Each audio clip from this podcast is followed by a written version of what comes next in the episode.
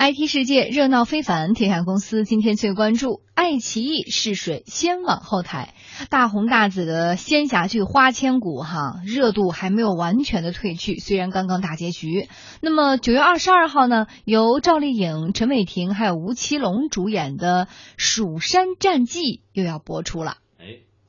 而在这部剧当中呢，爱奇艺尝试了一种全新的播出模式——先网后台。这个爱奇艺高级副总裁杨向华解释说：“先网后台啊，就是先在网上，也就是爱奇艺首播，以每月一季的频率更新，全部播完以后，在明年的时候寒假再登陆安徽卫视。我们呢，首先会分六季，一个月放一季，每季大概十到十二集的方式来先给会员来看一部分，然后等到电视台放电视台版本的时候，我们免费的版本同时跟进，大概这样的一个计划。”一般来说，哈，我们看到国内的电视剧呢，它的播放顺序是先在电视台播，然后再到各大视频网站播，先网络后卫视。这一次啊，真的是在电视剧的播出过程当中第一次。而对于追剧的观众来说，这样的好处就是一次性可以看完一整季，不用等卫视每晚两集、每晚两集这样的播出进度了。不过，要想一季一季看的爽呢，就必须得是爱奇艺的付费会员才行。这是跟爱奇艺之前的《盗墓笔记》是类似的。嗯，但是这一次呢，爱奇艺的付费用户数量提出了更高的要求，呃，表示如果付费用户达不到一定的数量，那么这部剧在网络首播的营收将会很少，那先网后台的意义也就不大了。对此，《蜀山战记》的制片人刘晓峰表示，并不担心。这个问题呢，我们倒不是特别的担心。首先，一个这样的一个播出模式呢，坦率的说，是爱奇艺，呃，先向我们提出的。爱奇艺提出这样一个方案之后呢，爱奇艺事实上他们是做了充分的调研和评估的。其实蜀山它本身就是一个很大的一个 IP 啊，这是第一个原因。第二个原因呢，我们确实我们这个剧本身呢阵容很强。啊，我们这个三个主打的演员在网上有非常强的号召力。第三个来说呢，爱奇艺看了我们这个剧的成片之后，对我们这个剧的本身的制作质量也是充分肯定的，所以他们有非常大的信心，觉得说我们这个剧在爱奇艺的 VIP 客户中播出之后，会给他们带来非常好的收费用户的收看的状况。截至六月份，爱奇艺月度付费 VIP 会员已经有五百零一万，同比增速高达百分之七百六十五，这为网络播放《蜀山战记》提供了用户基础。嗯，那么老会员我们看到现在哈数量还是不少的。那发展新会员有那么容易吗？我们来看到记者采访到了一位啊叫做小杨，他是仙侠剧的粉丝，他就说呀，如果电视剧好，一定会付钱的。不过呢，要先看看大家评价怎么样。我很有可能，但是我不是第一个试水的，我要看别人给他的真正评价。如果大家都说好的话。那我可能会去付。年轻群体才有足够的消费力和购买力嘛？对于他这个整部剧的一些其他的那种产品也挺好的。嗯，这个事儿呢虽然第一次，但是比较好理解，因为之前是先在电视台都播完了，然后在网上是免费看。这网络怎么挣钱呢？就通过贴片广告啊等等挣钱。而现在这个爱奇艺认定这是一个好东西，电视台没播的时候，在我网上先播，肯定有很多人愿意花钱来看。他这种想法有没有根据？薛斌。呃，应该说呢，这个，因为他之前也做过这样的尝试，比如说《盗墓笔记》的播出，他一下就增加了三百万粉丝。那对于爱奇艺原来平台来讲，三百万粉丝是一个巨额的增长。嗯，换句话说呢，从，呃，就是我们讲哈，由 由于有这个所谓的这个 IP，就是这种知识财富啊，然后这个为此挖掘的这个它的这跟跟跟这个受众的互动，然后包括网络本身有强大的这个动员能力，实际上。他确实在这种尝试过程中呢，尝到了这种甜头，而且实际上这种产品推出之后呢，慢慢它就会成为一个，就原来成为单一的一个，比如影影呃网剧做的一个产品，会成为一个矩阵式的产品，因为将来还可以有比如舞台剧的改编啊，三 D 电影的改编啊，然后甚至还有一些游戏的开发呀。那么游戏的开发，那么你原来的这些呃这个观影受众是吧，就也会成为你游戏这个呃开发的一个潜在的这么一个受众，还有一种这种就是这种。呃，就是自然序列上的这种这种联系，那它后续的这种产品的开发可能就会更更为便利。嗯，本身来看，这个《蜀山战记》应该会比前段时间热播的《花千骨》而言，是一个呃更大，甚至群众基础更广的一个超级 IP。现在我们看到相关的公司已经发出声明说，他们就是刚刚您说的，对于这个超 IP、超级 IP 有一个全方位的这种立体的开发。除了这种网剧之外，电视剧还有什么手游相关的电商等等，都会同时的进行开发。呃，但是我。因为我自己是这个爱奇艺的会员哈，我知道说，呃，如果是按照他们这个《蜀山战记》来算，六季全部出完，应该就是你最起码半年都得必须是爱奇艺的会员。而这笔费用，照目前的收费标准而言，应该是一百八十块钱，就是半年的费用。嗯，一百八十块钱看一部剧。哎，但是你成为会员，你还可以看别的啊，是啊，那是当然，那是当然啊，那当然那是。所以说，就是说，这个对于这些新的消费者而言。呃，他们会不会在意这个价格问题？其实在我看来挺便宜的哈，因为实际上就是互联网在中国呢，就是呃移移植到中国之后呢，就倡导了一种所谓免费文化。但是这个免费是相对而言的，就如果我能得到一些高质量的这种呃，就是这个产品跟服务，那我我我我我我付的费用其实并不高，一百八十块钱，你在电影院你看电影需要多少钱？对吧？基本两部电影的票钱，而且关键是就是这个这个半年的这观影期，你想想，如果对于一个真是爱这个题材的这些这个呃这个影迷来说哈，我说我要等半年之后我才看。这么一部电视剧对我来说是多大一种煎熬哈！一百八十块钱就可以让我免受煎熬之苦，一定是划算的。而且你看现在大家看去看个《碟中谍四》什么的，还得秀个朋友圈。你这个花一百八十块钱每天在家看，那你恨不得得天天炫耀。话题说你们等着吧啊！你们等半年以后在电视台再再播吧。对，可见这个仙侠剧哈，目前它真的是就是主流的网络收视人群对于仙侠剧的这个热衷，之前是有数字来表明的。就比如之前这个《花千骨》，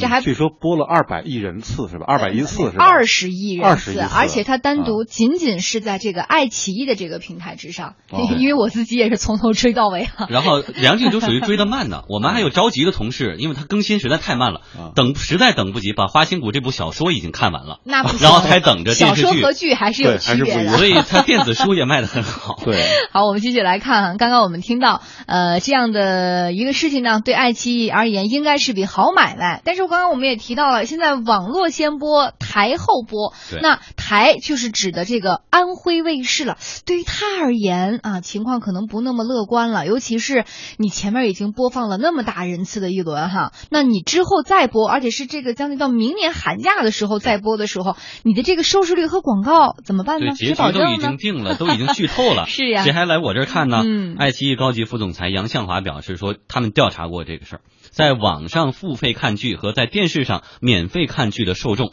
就是根本是两个人群，交叉很小。反观下来，爱奇艺的首播对于安徽卫视来说，等于长时间是一种宣传预热。就跟盗墓一样，其实付费的人群是一小部分吧，更多的人还是会等着免费播出的时候看。对收视率，对于总体的播放量不会有太大的影响，反而呢，我觉得这样的尝试可能就跟让一部分人先看，然后可以发酵，可以持续发酵这个剧，而且我们会在长达四个月的时间内，每隔一个月不间断的会做各种各样的营销，呃，炒这个剧，是我们有信心觉得可能会。通过这样的运作，使得整个收视率和后面网络的免费播放的这个点击率应该都很高。事实上，为了更好的隔开现在的网络渠道和卫视渠道，那么这部剧呢，在两个渠道的版本也会有一些区别的，在剪辑、节奏、音乐和节点等方面设置也不太一样。嗯，爱奇艺高级副总裁杨向华告诉天下公司记者，之所以选择《蜀山战记》这部仙侠剧来进行这次尝试，也是在筹备期做了大数据的调查之后才决定的。这个题材到，我们是做过一些分析了。首先，我们要满足制作质量要足够好，要特别好的一些剧，我们才会做。第二个是我们会员用户的目标群体是否喜欢等等，跟会员用户的年龄啊、地域分布啊，以及在我们整个用户中的比例，然后根据他们平平常看什么样的剧多一些，我们做了一些选择吧。最后选下来这个剧，觉得比较合适。嗯，而《蜀山战记》呢也是非常愿意尝试这种新模式的。他的制片人刘晓峰表示说，这样的播出方式将会带来全新的示范作用。我们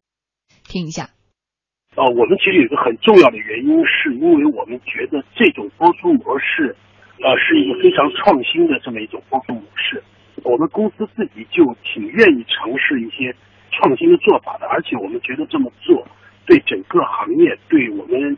日后电视剧的制作和播出，